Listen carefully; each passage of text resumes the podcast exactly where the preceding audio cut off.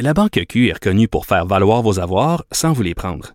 Mais quand vous pensez à votre premier compte bancaire, tu sais, dans le temps à l'école, vous faisiez vos dépôts avec vos scènes dans la petite enveloppe. Hmm, C'était bien beau. Mais avec le temps, à ce compte-là vous a coûté des milliers de dollars en frais, puis vous ne faites pas une scène d'intérêt. Avec la Banque Q, vous obtenez des intérêts élevés et aucun frais sur vos services bancaires courants. Autrement dit, ça fait pas mal plus de scènes dans votre enveloppe, ça. Banque Q. Faites valoir vos avoirs. Visitez banqueq.ca pour en savoir plus. Joignez-vous à la discussion. Appelez ou textez le 187 Cube Radio 1877 827 2346. Alors, selon des données du gouvernement, plus de 60% des restaurants canadiens risquent de devoir fermer leurs portes de façon définitive d'ici novembre. Six restaurants sur 10, c'est un hécatombe. Nous allons parler avec M. David Lefebvre, qui est vice-président chez Restaurants Canada. Bonjour, M. Lefebvre. Bonjour, M. Martineau. Euh, six, six, restaurants sur dix qui devraient fermer. Euh, ça, c'est certain qu'ils reçoivent moins de clients parce qu'il faut respecter le, le, la fameuse distanciation sociale. Il faut installer des plexiglas. Il faut donc, c'est des coûts supplémentaires, moins de revenus. Et finalement, l'équation, il, il, arri il arrive pas. Là.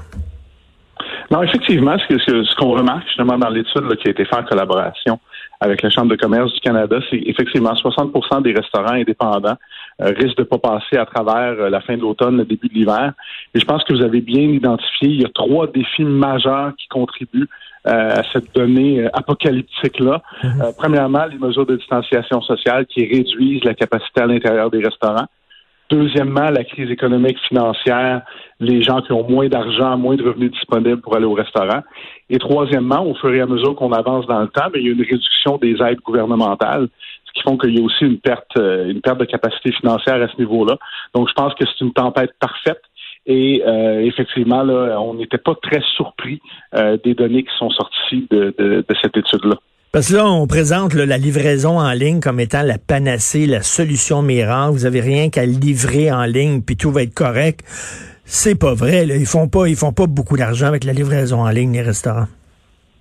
En fait, il y a de l'argent qui est fait avec la livraison en ligne, mais pour les restaurants qui sont d'abord et avant tout euh, des restaurants à service complet, service aux tables et tout ça, qui n'ont pas une grande tradition de, de, de, de, commande en ligne ou de livraison, c'est certain que ça vient pas compenser la perte des ventes. Euh, disons, disons que ce que la crise de la COVID a montré, c'est que les restaurants qui étaient déjà préparés avec de multiples sources de revenus, que ce soit la livraison, les commandes, en salle et tout ça, ont été mieux équipés pour faire face à la crise.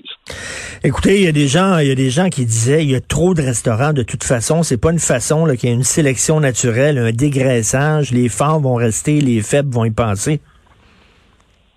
Oui, mais ça, effectivement, il y, a des gens qui disent ça et on, on reconnaît là, le secteur de la restauration est un secteur où il y a beaucoup de, de en anglais on va dire un turnover, c'est-à-dire oui. des restaurants qui ferment. Des, sauf que dans l'équation, pour un restaurant qui ferme, il y en a un autre qui ouvre. Donc ça, c'est correct en temps normal qu'il y ait peut-être à chaque année. Je sais mm. pas qu'au Québec, il y en a plusieurs. À la moitié des fermetures de restaurants sont au Québec, mais qu'il y en a, par exemple, quelques, quelques milliers qui ferment par année, mais c'est parce qu'il y en a d'autres qui ouvrent.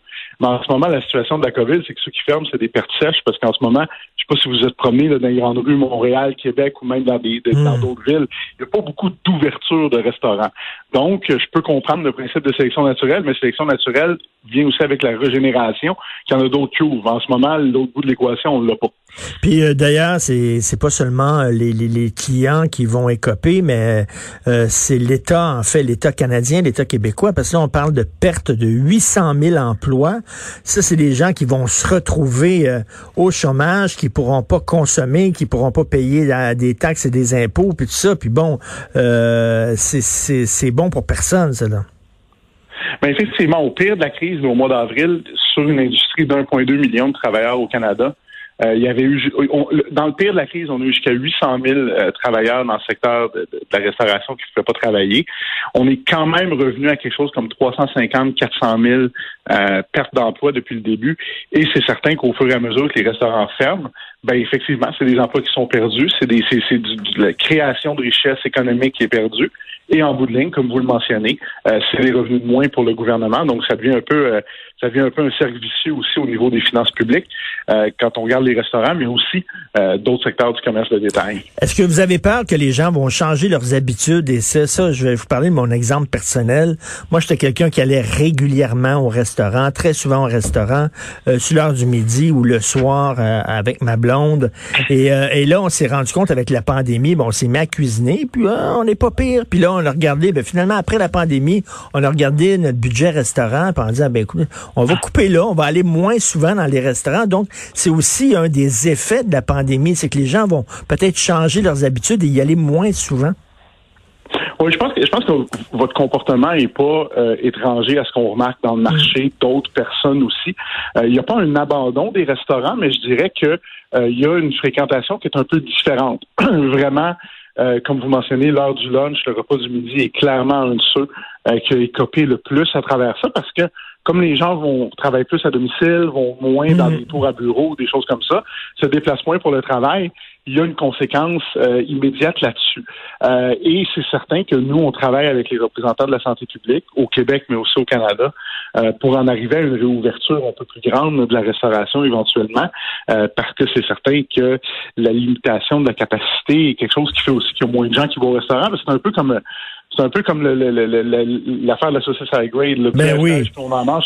Là, c'est le contraire. Moins il y a de place, moins il y a d'ambiance, moins on y va, moins il y a de...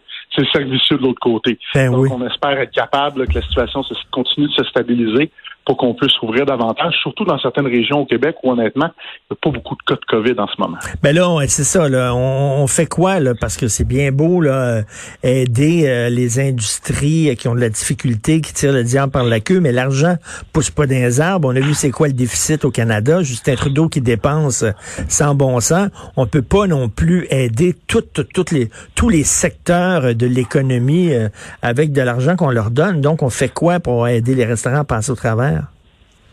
Ben, en fait, il y a euh, la subvention salariale au niveau gouvernemental qui, qui, qui est utile. Euh, le, soutien au loyer pourrait être étendu, pourrait être meilleur. Mais je pense qu'on va être d'accord, vous et moi, que la seule manière de revenir à une industrie à peu près normale, c'est de revenir à des conditions à peu près normales d'ouverture, de capacité d'ouverture, de comment on va faire et tout ça. Euh, il n'y a pas beaucoup d'éclosions, il n'y a pas beaucoup de cas dans des restaurants, pour être honnête, comparé à d'autres secteurs d'activité aussi. Euh, donc, il faut voir, nous, ce qu'on travaille avec le gouvernement du Québec, c'est aussi une capacité de réouverture partielle de certaines régions, donc de modification de capacité euh, au fur et à mesure de comment la situation socio-sanitaire évolue mmh. et qu'on soit capable de revenir à cette normale-là parce que honnêtement, autant on dit que dans le secteur, le pire scénario, c'est une deuxième vague, autant on dit que le meilleur scénario, c'est d'être capable de réouvrir davantage parce que euh, nous, on demande de l'aide du gouvernement, mais la première chose qu'on veut, c'est que des vrais clients reviennent dans les Ben oui, puis euh, en même temps, là, il faut pas avoir des mesures mur à mur. Là. la situation en région est pas la même qu'à Montréal. Puis euh, vous, vous devez vous battre aussi contre la PCU. Écoutez, ma fille, ma fille se cherchait un job dans les, la restauration, les bars, puis tout ça. Puis j'ai dit, comment ça va ta recherche de job? Ben, parce qu'elle était venue chez moi pour faire imprimer son CV. Ben, elle dit, papa, j'ai encore un mois de PCU. Justin Trudeau, il a allongé ça. Fait que je vais attendre un mois avant de retourner travailler. Fait que ça, c'est des gens qui n'iront pas. Vous avez une perte de main-d'œuvre, là. Effectivement, c'est quelque chose qu'on a travaillé. On, l'entend un petit peu moins dans le marché. On l'entendait beaucoup en avril, mai. Mais effectivement, le fait que euh, le gouvernement fédéral a annoncé que la PCU va baisser là, euh, de, à 400 dollars, effectivement, euh, pour comparer à des emplois en restauration, ça devient beaucoup plus avantageux de travailler. Et il y a des gens aussi à, temps partiel, le fait que la PCU, on pouvait continuer à faire, je pense, jusqu'à 1000 dollars par mois.